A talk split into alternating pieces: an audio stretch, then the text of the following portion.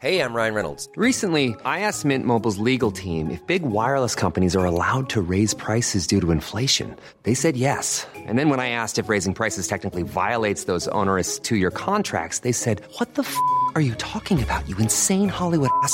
So to recap, we're cutting the price of Mint Unlimited from $30 a month to just $15 a month. Give it a try at mintmobile.com slash switch. $45 upfront for three months plus taxes and fees. Promo rate for new customers for limited time. Unlimited more than 40 gigabytes per month. Slows. Full terms at mintmobile.com. Heraldo Radio, la H que sí suena y ahora también se escucha. El dedo en la llaga. Había una vez un mundo en el que nadie creía. Un país de historias inexplicables. Una nación con personajes asombrosos. Santo Tomás tenía razón. Hay que ver para creer. El México increíble, las verdades que duelen, la voz de los que callan, el dedo en la llaga. Infórmate, diviértete, enójate y vuelve a empezar. El Heraldo Radio presenta El Dedo en la Llaga con Adriana Delgado. De chica me decía, esta es la forma correcta de andar y de dirigirme a quien tuve delante. De grande me costó a tropiezos poder darme cuenta que había que volver a ser niña y desenseñarme cómo callar, cómo dejar atrás lo que te pega. Vengo a ofrecerme hoy. Remamos sabiendo cuál es el precio, con los puños apretados, sin pensar en detenernos.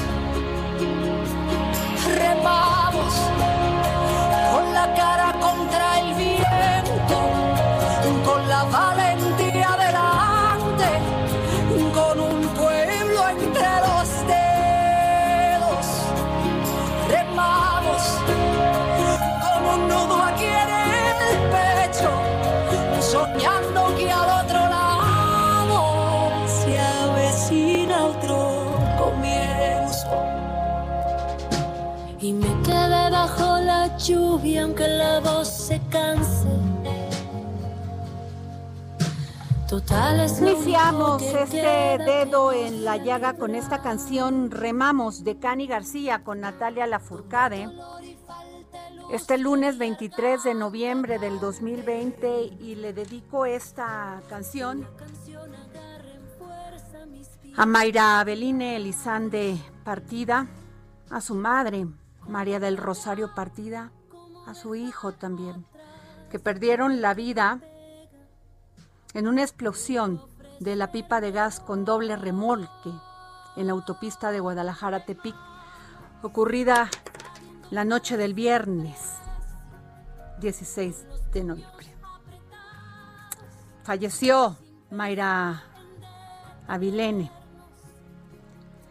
Esta pipa ocasionó que murieran 15 personas y la empresa es Gasol, SADCB.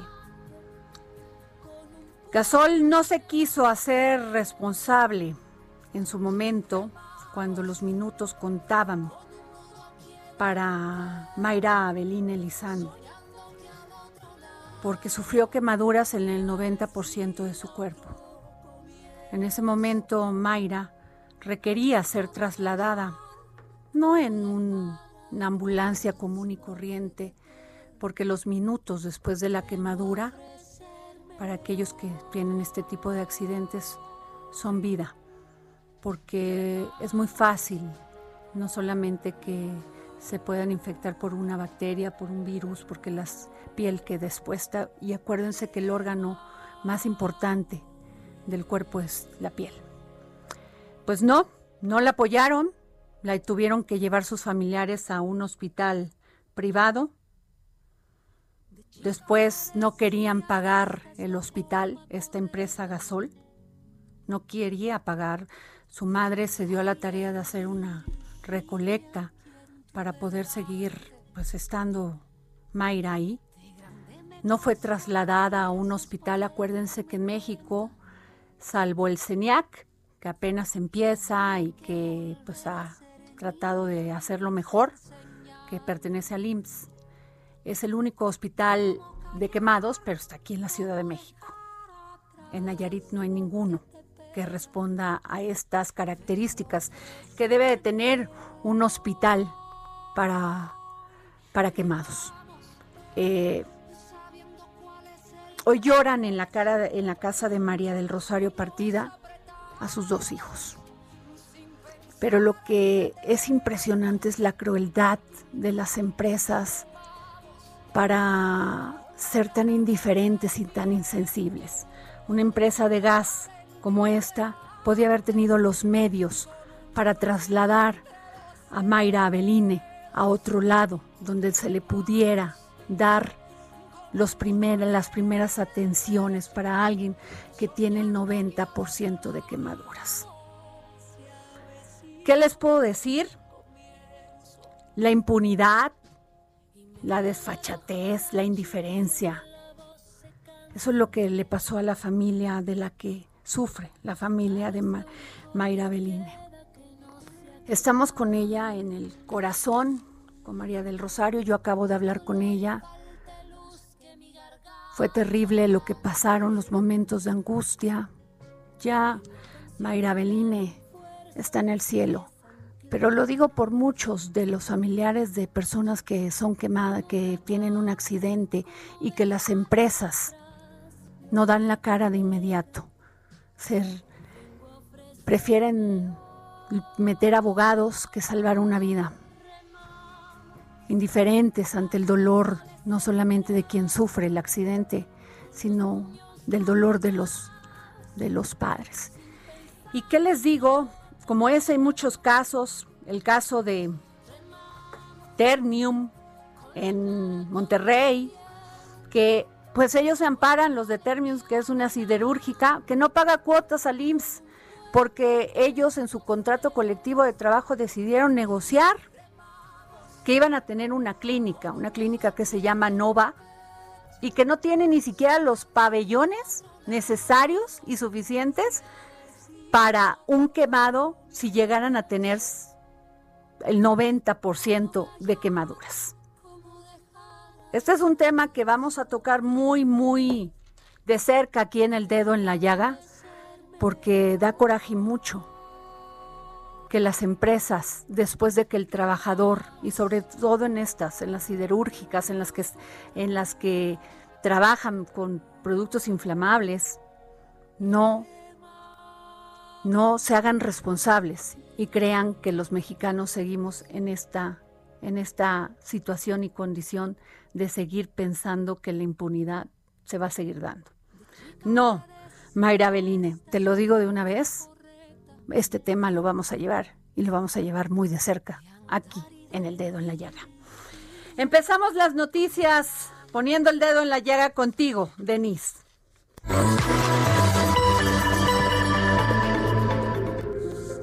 Hola Adri, ¿cómo estás? Muy buenas tardes a ti y a todo tu auditorio. Y bueno, pues la Ley General para la Regulación del Cannabis que fue aprobada el pasado jueves por el Senado de la República y que será discutida el próximo 15 de diciembre en la Cámara de Diputados abriría una serie de situaciones, entre ellas pues una derrama económica para 2025 de entre 8 mil y 10 mil millones de dólares en México, así como la generación en forma directa e indirecta de entre 100 mil y 250 mil empleos. Por otra parte, también de aprobarse esta minuta, abriría la puerta a la liberación de unas 12 mil personas que han sido procesadas o sentenciadas por posesión simple del psicoactivo. Además, en un plazo de seis meses a partir de la entrada en vigor del decreto, se deberán eliminar sus, antecedentes penales. Respecto a este último punto, consultamos al abogado constitucionalista Francisco Burgoa. Vamos a escuchar lo que nos dijo para el dedo en la llaga.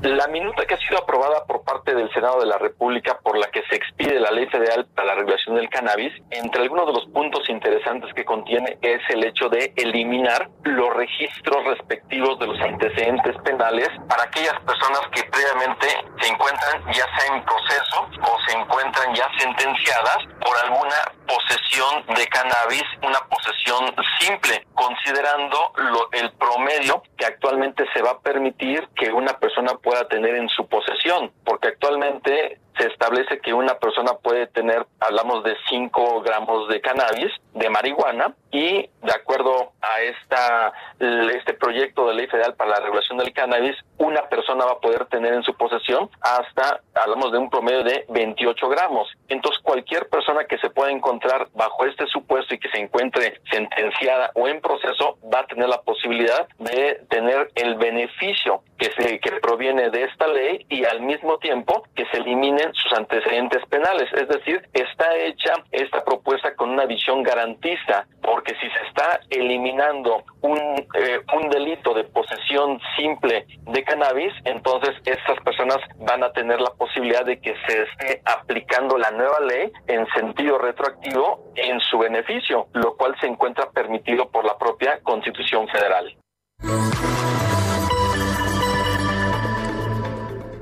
Y en otro tema, debido a la pandemia por COVID-19, 11.6 millones de personas se sumaron a la pobreza laboral en este 2020, es decir, que sus ingresos no les alcanzan para cubrir el valor de una canasta alimentaria.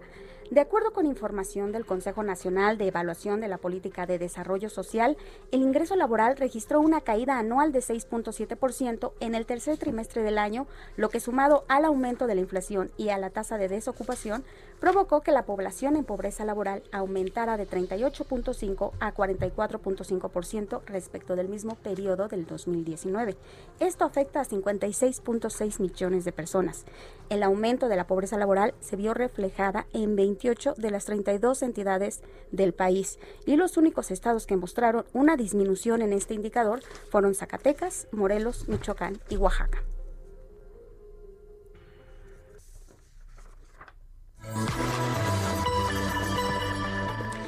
Y en un tema más, por unanimidad, la Suprema Corte de Justicia de la Nación declaró inconstitucional la reforma electoral del Estado de Veracruz, por lo cual para el 2021 se mantendrá la reforma de 2014 que creó los organismos públicos locales electorales. Para ello consultamos a Luz María Rivera, directora general del periódico El Mercurio de Veracruz, y esto nos comentó para el dedo en la llaga una sorpresa, pero que ya no lo es tanto, ya se veía venir al anunciar la Suprema Corte de Justicia que estaba en revisión de esa reforma electoral que aquí en Veracruz nosotros dijimos que iba en contrario a lo que ha pregonado el presidente Andrés Manuel López Obrador. La reforma electoral de Veracruz se hizo a modo como una forma absurda de proteger al gobernador Cuitlava García, al que eh, se protegía de, de, someterse a la revocación de mandato tal como lo ha anunciado el presidente que él se someterá. Bueno, en esa reforma electoral no tan solo la revocación de mandato se eliminaba eh, exclusivamente para Veracruz, sino se eliminaba de golpe los 30, los perdón, los 212 eh, eh, organismos públicos electorales locales. Eso fue un gran escándalo que no solo era una preocupación de los partidos políticos, hay que decirlo, eso era una preocupación ciudadana. ¿Por qué? Porque al eliminar los OPLES municipales en todo el estado de Veracruz, se eliminaba de tajo toda la lucha social y política que se había hecho durante años en, en el estado de Veracruz como en otros estados del país. Entonces existía muchísima preocupación ciudadana. ¿Por qué? Porque sabemos bien que en México las elecciones de alcaldes siempre son muy intensas. La gente se preocupa mucho por, la, por quién los va a dirigir en sus municipios. Entonces, al eliminar los OPLES de Tajo, se eliminaba la posibilidad de vigilar nuestras propias elecciones. Y en el caso de Veracruz, con 212 municipios, imagínense que años de lucha se iban a se iban al suelo por así decirlo de un plumazo con esta reforma. Independientemente de la cuestión de los recursos que se le habían quitado a los partidos de oposición yo creo que la Suprema Corte de Justicia escuchó el clamor no no solo de partidos políticos sino de amplios sectores sociales de Veracruz que veíamos con preocupación una reforma electoral a modo, totalmente contraria a lo que ha impulsado a nivel nacional el presidente y el propio partido Morena. Y está ahí la información. Oye, pues qué buena información, Denise. Gracias. Y bueno, nos vamos con el diputado Feliciano Flores, quien ya tenemos en la línea, integrante del grupo parlamentario de Morena y presidente de la Comisión de Recursos Hidráulicos, Agua Potable y Saneamiento, porque pues desde la semana pasada estamos con el tema que se atoró la ley de agua, de aguas. Por falta de consenso, la Comisión de Recursos Hidráulicos de la Cámara de Diputados no alcanzará a dictaminar la Ley General de Aguas. Y es que Déjenme decirles, se supone que deberá estar en septiembre ya lista. Y de acuerdo con la comisión, las cuatro iniciativas presentadas, entre las que se encuentra una de Morena, una ciudadana y una de la, de la comisión, que pretendía ser la de consenso, suman más de 1.300 artículos y el documento presentado el 28 de octubre pasado presentaba problemas de su sobreregulación y contenía temas que requerían de un mayor análisis. Pero pues el tema, el tema, el tema es que el, es las concesiones que se han dado para que empresas pues puedan comercializar el agua. ¿Cómo la ve? Así como la escucha. Ahora pues tenemos que pagar por nuestra agua como le pasa a Veracruz y que ha sido un tema de debate con el gobierno del estado de muchas personas, porque no solamente pues que es pésimo servicio, sino que además los dejan sin agua y es un líquido vital, es de un tema de, de que está considerado dentro de las condiciones pues de los derechos humanos. Y hay que, si hay que poner el dedo en la llaga en esto, y por eso tenemos al diputado Feliciano Flores. Muy buenas tardes, diputado. Hola, ¿qué tal? Buenas tardes, Adriana, a tus órdenes. Oiga, pues. Un saludo a ti y a todo tu auditorio. Todo el mundo se queja de todas estas empresas que, que, que comercializan el agua, un, un producto de nosotros, de los mexicanos. Claro que sí, en nuestro país hay, primero yo diría, una regionalización en nuestro país de recursos naturales, estados que carecen de mucha agua, estados que más o menos están bien, pero que hay una gran contaminación y estados que se están ahogando de agua. Eh, así está la naturaleza. Eh, hay una ley de aguas nacionales que a mi juicio tiene deficiencias, a mi juicio tiene que hacérsele una diversidad de modificaciones y eh, se le debe también la autoridad de aplicar la ley. Hay cosas que están en la ley, pero que en los hechos no se aplican. Bueno, en nuestra constitución, en el artículo cuarto, existe el derecho humano al agua desde el 2012. Claro. Y hay un mandato para hacia la Cámara de Diputados para que en un año a partir del 2012, o sea, para el 2013, se elaborara una ley general de aguas donde quedara reglamentado el derecho humano al agua y al saneamiento. Claro. Que eso no existe en la ley actual y se ha venido en desacato en dos legislaturas anteriores. Nosotros desde que iniciamos esta legislatura, encabezada por tu servidor, nos propusimos elaborar o consensar, construir esa ley general.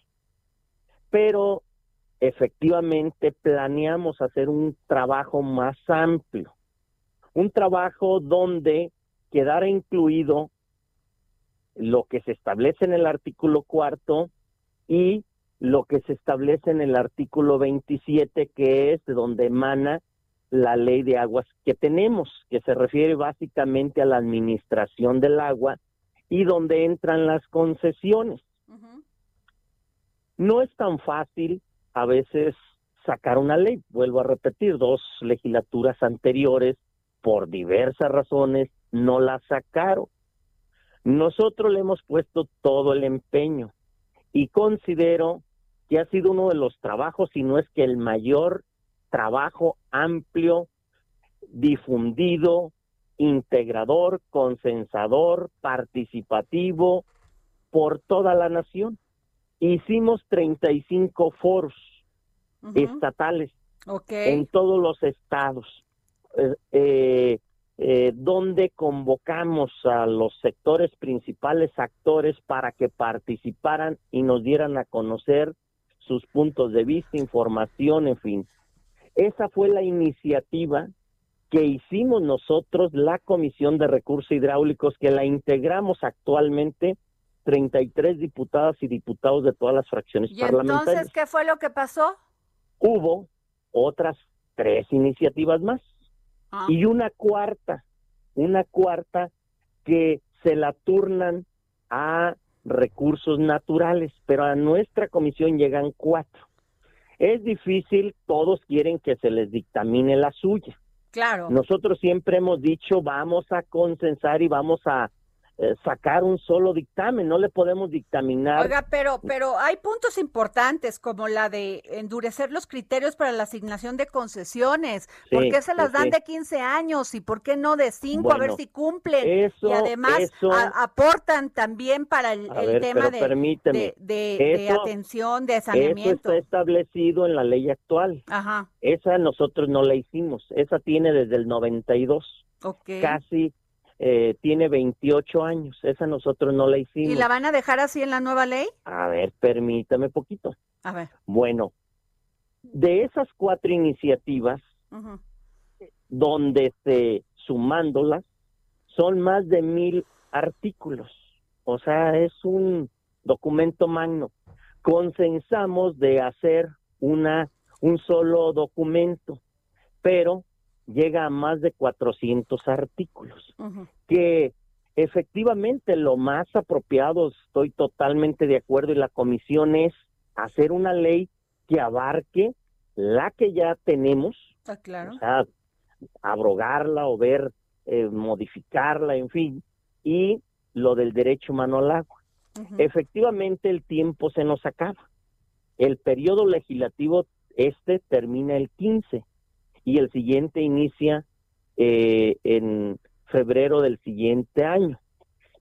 Y lo que planteamos en la reunión pasada de la comisión, que fue el día miércoles 18, que de momento nada más estableciéramos o construyéramos, construyéramos la ley general de agua sobre lo que establece el artículo cuarto constitucional, que es el derecho humano al agua y al saneamiento, o sea que todo ciudadano mexicano Pero debe eso, tener eso agua estoy de acuerdo, diputado, estoy de acuerdo, sí, estoy de acuerdo. Pero muchas, en muchas zonas está este privatizado el tema del agua. Entonces, muchos mexicanos no tienen ese servicio.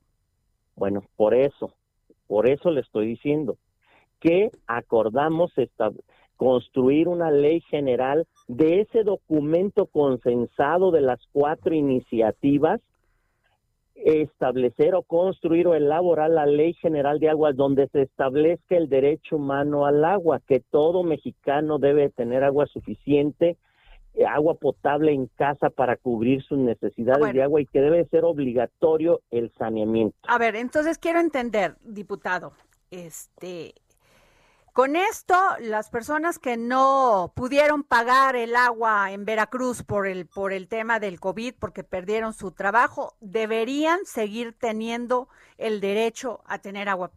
Claro que sí. ¿Y no es Todo así? el mundo debe tener.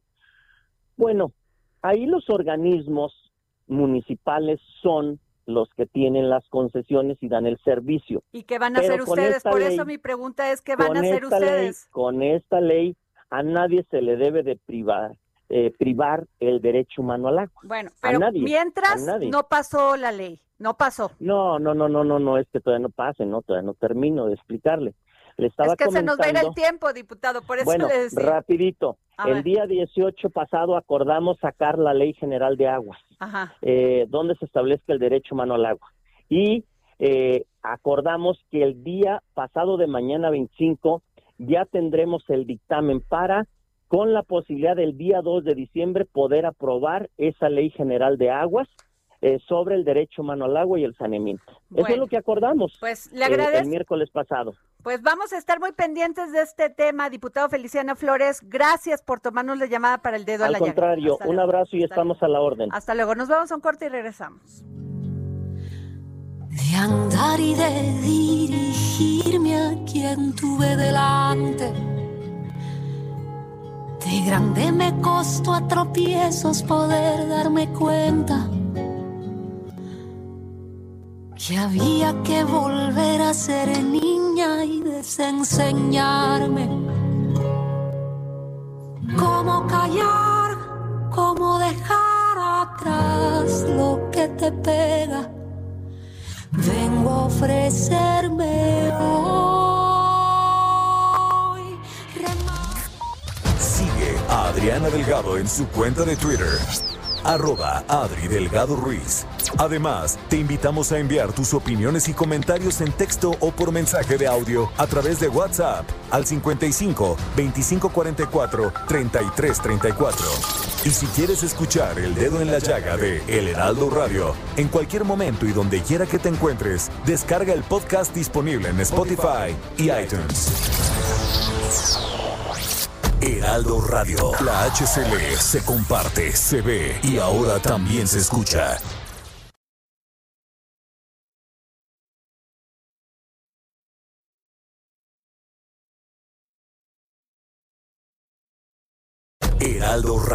La HCL se comparte, se ve y ahora también se escucha.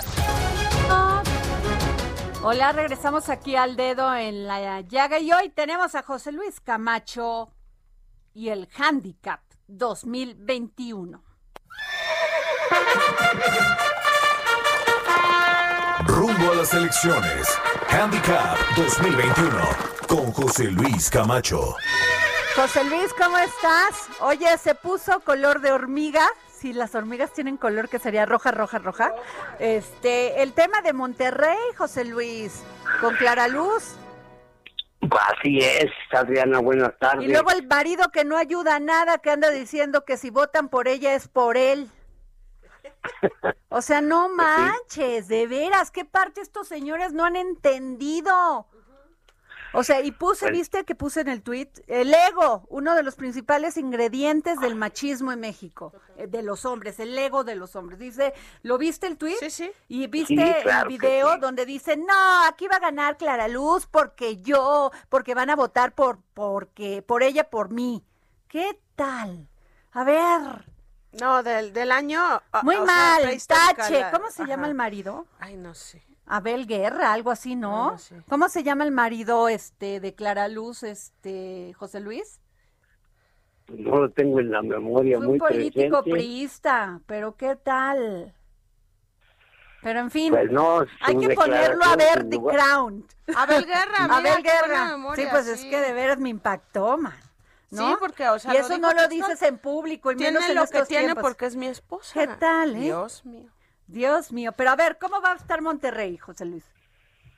Bueno, mira, Monterrey, este... Bueno, no, Nuevo una- León, ya olvídate de Monterrey, ahí se le puso color de hormiga a Mario Delgado, que fue el pasado fin de semana, ahí a querer sacar una candidata de unidad y que creo que no se dejaron.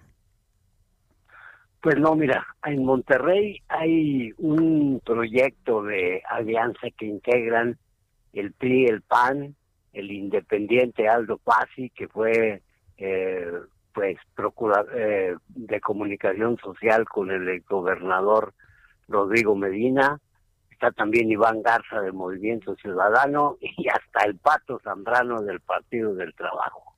Ellos dicen que unirán sus fuerzas y que con ello alcanzarán más de 300 mil votos y que eso será eh, sin lugar a dudas el partido, digo, la coalición a vencer.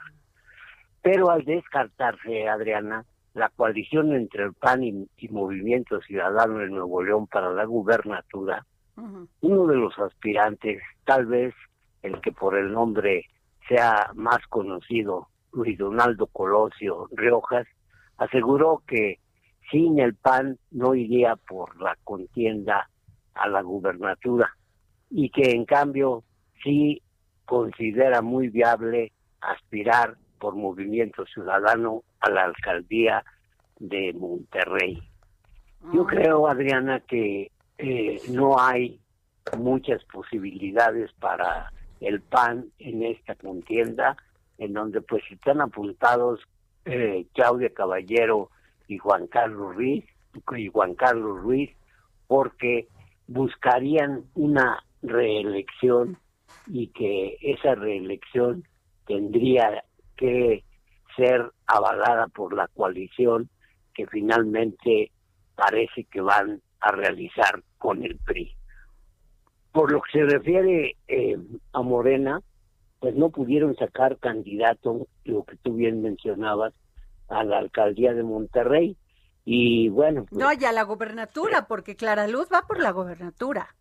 Por eso, pero eh, Clara Luz va por la gubernatura, aun cuando el protagonismo del marido pues la deja pues en una situación eh, vulnerable porque Pues sí. pues No ayudas, compadre. que- no, pues no solamente no ayuda, imagínate, ella gana, ¿verdad? Y él que cree que ganaría con los votos, que su popularidad le va Pero además ese señor, sumar, ¿qué onda? ¿Tú lo eh, conoces? ¿Es muy popular allá en Nuevo León o qué? a- ahora sí ya ya ya sé quién es y, y bueno el pues, esposo este, de ella. Fíjate, entonces eso es. yo creo Bueno, que mira, igual eh, sí, el señor es popular, ha hecho trabajo político, pero pues eso no lo dice. No, el lenguaje es A el, ver, es el primer paso. Por ¿eh? Dios, o Sí. sea, eso no lo dices, y Claro. más en estos momentos. Hay que darles una clase de género al señor, de la lucha, del empoderamiento de las mujeres. Hay que darle unas clasecitas. una clasecita que entienda que hace muy mucho tiempo en México, cuando menos hace ya seis años, se rompió el famoso techo de cristal y ahora la y además las, las mujeres en este la, la las mujeres peleando la Carla Humphrey en el INE peleando que sean candidaturas para mujeres. Bueno muy mal muy mal. Oye y en Tijuana Pues mira, en Tijuana, ahorita la gran incógnita, Adriana, es una incógnita que se puede despejar en unos días porque el actual gobernador Jaime Bonilla decidirá si compite por la alcaldía de la gran ciudad fronteriza. Jaime Bonilla, aseguran los entera- enterados, dejaría allí como eh, gobernador interino al secretario de gobierno Amador Rodríguez Lozano. Y a la alcaldesa de Mexicali la pondrían seguramente como el primer prospecto para competir por la gubernatura. Pero eh, allí en la presidencia municipal se está fraguando el hecho de que el PRI y el PAN vayan unidos postulando ya no para la gubernatura, que sería esa para Gustavo de Hoyos, sino para el controvertido empresario Carlos, digo Jorge Hanron. De tal suerte que, pues, sí tendría Jaime Bonilla un enemigo fuerte en la competencia por Tijuana si Jorge Han finalmente le deja su lugar en la competencia por la gubernatura Gustavo de Hoyos como candidato ciudadano postulado o por- sea iría por el PRI por, el, PAN, y el PRD no y el PRD sí. órale qué mezcla caray qué mezcla. Y tra- o Así sea que el, el alcalde de Tijuana que se destapó, ah, que se destapó también con la posibilidad de ser candidato a gobernador, eh, Artu- eh, Arturo González Cruz, ahora buscan que sea eh, Carla Ruiz McFarland, una de las que es la secretaria de Educación Municipal y es hija del fiscal general de Baja California, sea también nominada por Morena. Pues esos son los más sonados en Tijuana y en Monterrey. Yo creo que en próxima encuesta veremos cómo crece el nombre en Monterrey de Luis Donaldo Colosio Riojas y cómo crece en Tijuana el nombre de Jaime Bonilla contra eh, Jorge Gangron en lo que será una pelea de pronóstico reservado. Pues muy bien, gracias querido José Luis, como siempre muy oportunos tus comentarios. Muchas gracias. Gracias a ustedes, que tengan una excelente semana y el próximo lunes estaremos comentando los candidatos a alcaldes, nada menos que de León, Guanajuato y de Guadalajara, Jalisco. Muy bien. Ay, pues muchas gracias, José Luis. ¿Cómo ves, jefa Merlos? Híjole, Adri, es que además este movimiento de alianzas yo creo que sí va a marcar la diferencia. ¿eh? Por ejemplo, en, en, Nuevo León, sí, pero en Nuevo León ya no van. Los valores de Nuevo León ya no va PAN y PRI. Y eso, la verdad es que la estadística dice que eso le deja el camino súper planchado a Clara Luz en Moreno. Claro. Pero Tijuana, fíjate, ahorita lo estaba pensando. el, el, senador, este, ¿cómo se llama? Este, el senador de, de, Nuevo León, este, que, que hace chistes por, por, por TikTok. Samuel. Samuel. Eh, pues es que Samuel y Colosio están en el Movimiento Ciudadano, entonces que a Samuel lo ayude Colosio. O sea, es no, pues se van a aventar el tiro ahorita ellos dos y de uno pues, va a jalarle. Y mira, dicen que son amigos y el otro día estaba oyendo que Samuel decía, no, yo quiero mucho Luis Donaldo, no sé qué, pero este, a él se le ocurrió hace un par de días ser candidato. Yo llevo construyendo esto muchos años. Entonces ya sabes, esa violencia pasiva con la que se hablan los pues políticos. Pues es que así es. Pero Adri, o sea, Nuevo León y, y eh, específicamente Tijuana como ciudad, siempre han sido unas telenovelas, ¿eh? O sea, su nivel de empresarios, de políticos, siempre es muchos competidores, familias, apellidos así muy, ¿no? De alcurnia, por decirlo entre comillas. Son una telenovela. O sea, Tijuana Hang Rong, otra vez. ¿Qué tal? ¿Qué tal? Pareciera que no hay mujeres, no hay hombres, no hay jóvenes. No hay nuevos cuadros. No hay nuevos cuadros. Pero en fin, vámonos con tu tema, jefa Merlo. Sube el porcentaje de mexicanos que no pueden pagar sus gastos primarios. Pues ya, fuiste al, al diputado hablando de la ley de aguas que nomás no pasa y no me dijo nada de que si les van a bajar el tiempo de la concesión, porque resulta que en muchos estados y en muchas ciudades, jefa Merlos, pues el, el, servicio del agua está privatizado. Descifrado con Andrea Merlos. Pues sí, Adri, a todo lo del agua le vamos a sumar que cada vez los mexicanos estamos, estamos teniendo más dificultades para pagar nuestros gastos primarios, como es el agua, como es la luz, como es el gas, como es la renta o la hipoteca que tengas, como son los gastos también, este, digamos que que de primera necesidad. Y hay un dato específico que nos preocupa mucho, que es que el 82% de los mexicanos ahorita ya reporta una dificultad para cubrir servicios, pagar cuentas personales con los ingresos que percibe actualmente. Todo esto dentro de la pandemia. 82% de los mexicanos, Adri, o sea, 8 de cada 10 personas que son económicamente activas dicen, pues yo ya no puedo pagar ahorita mi tarjeta de crédito o no estoy pagando un préstamo personal. Incluso en la información que tenemos, eh, dicen que hasta en el ambiente interno que hay en las oficinas con este concepto de la tanda, que, para muchos este oficinistas es un método de ahorro muy eficiente, pues que también están viendo que ellos lo consideran ahorita un privilegio y que no lo tienen.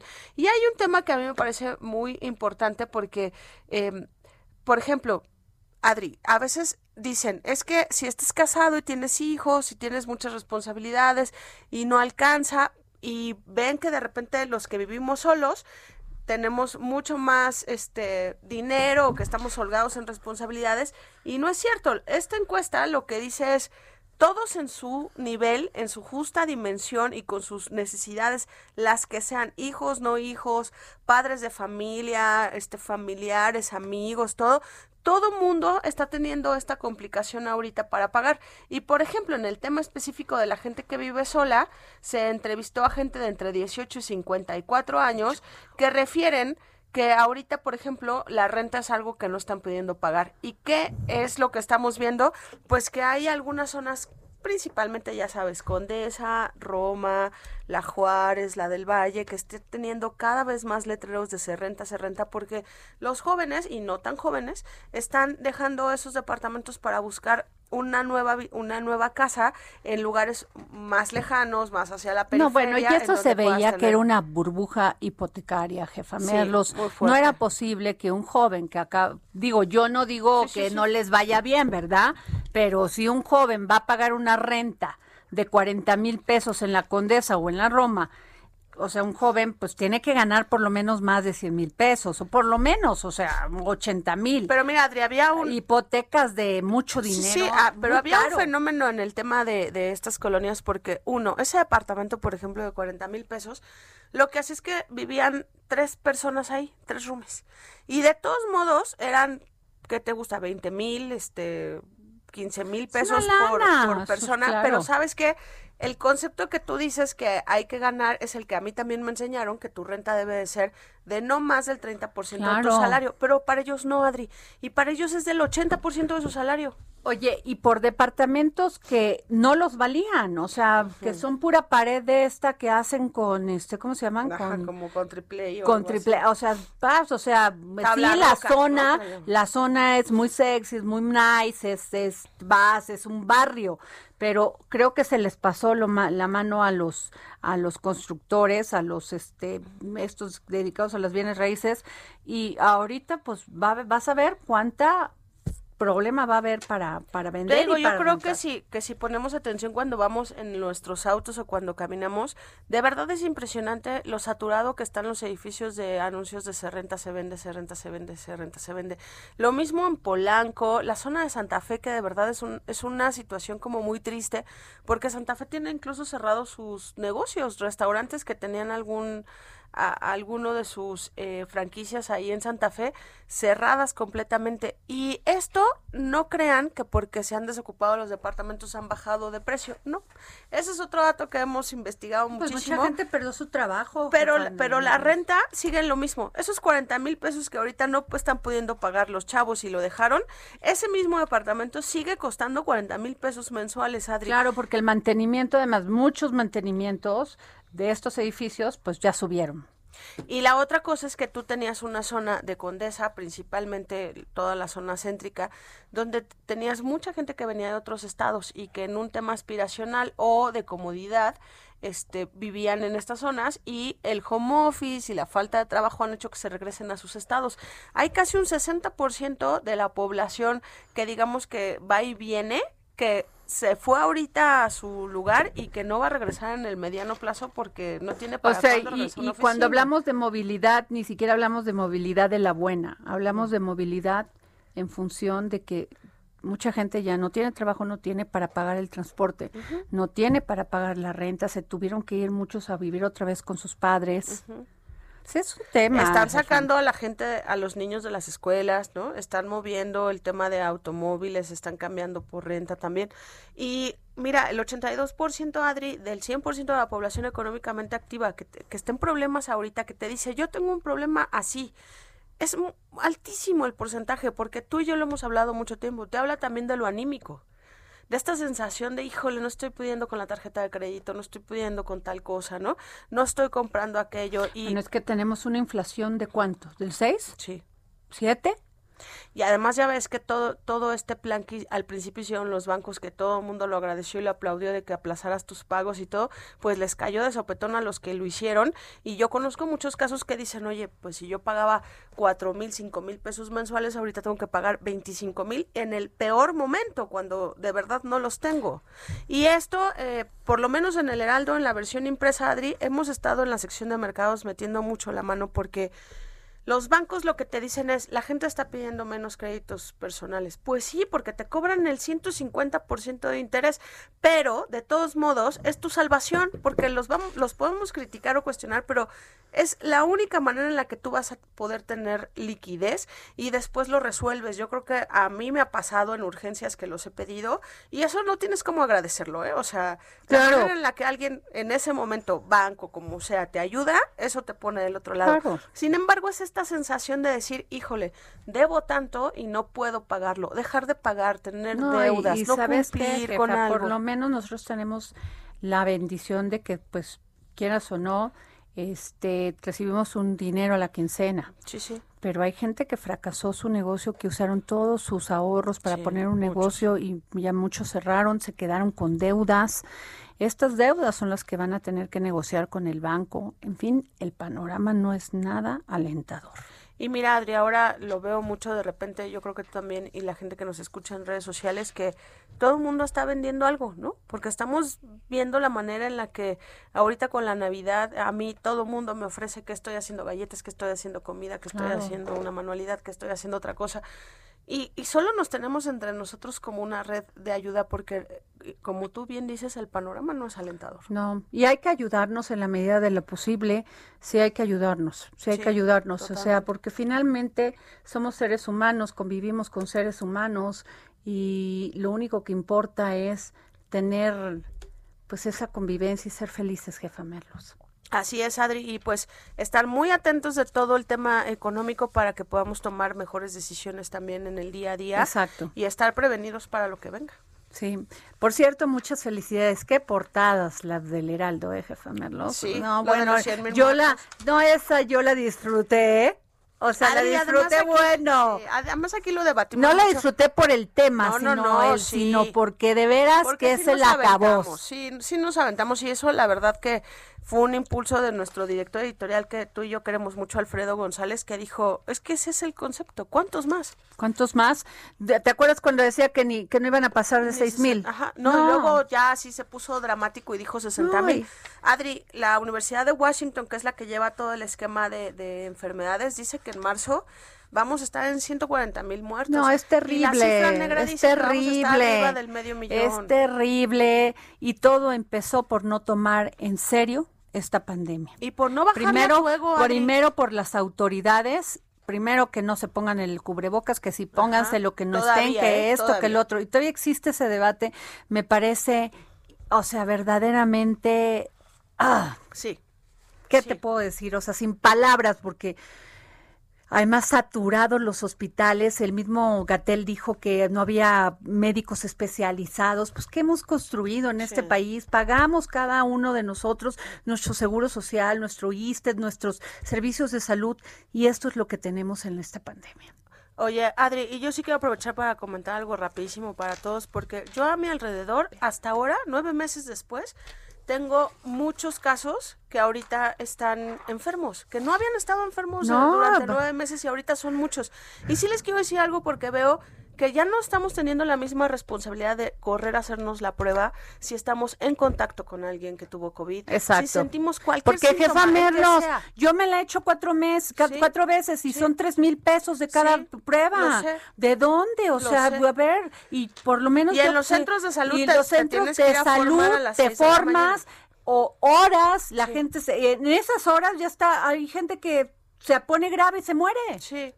Pero te voy a decir, Adri, que el otro es el otro panorama es que tú estés conviviendo con gente a la que puedas claro, me queda claro. Entonces, mira, los, los de salud, por ejemplo, 6 de la mañana, 6 de la mañana te formas, salen casi a las 2 de la tarde, pero el resultado se los dan ahí, ¿eh? a pues diferencia de casi todos los laboratorios. Qué bueno, porque de veras que sí es un tema. ¿eh? es, un... tema, perdón. Pero bueno, vámonos a una cosa más agradable, querida jefa Merlos, y tenemos a Bernardo Noval en la línea, porque han dado muy ocupado poniendo esta exposición de Leonardo da Vinci, que abre el 5 de diciembre en el Festival Internacional de las Mentes Brillantes, la ciudad de las ideas, que se llevará a cabo el 4 de diciembre hasta el 6 de diciembre. Hola Bernie.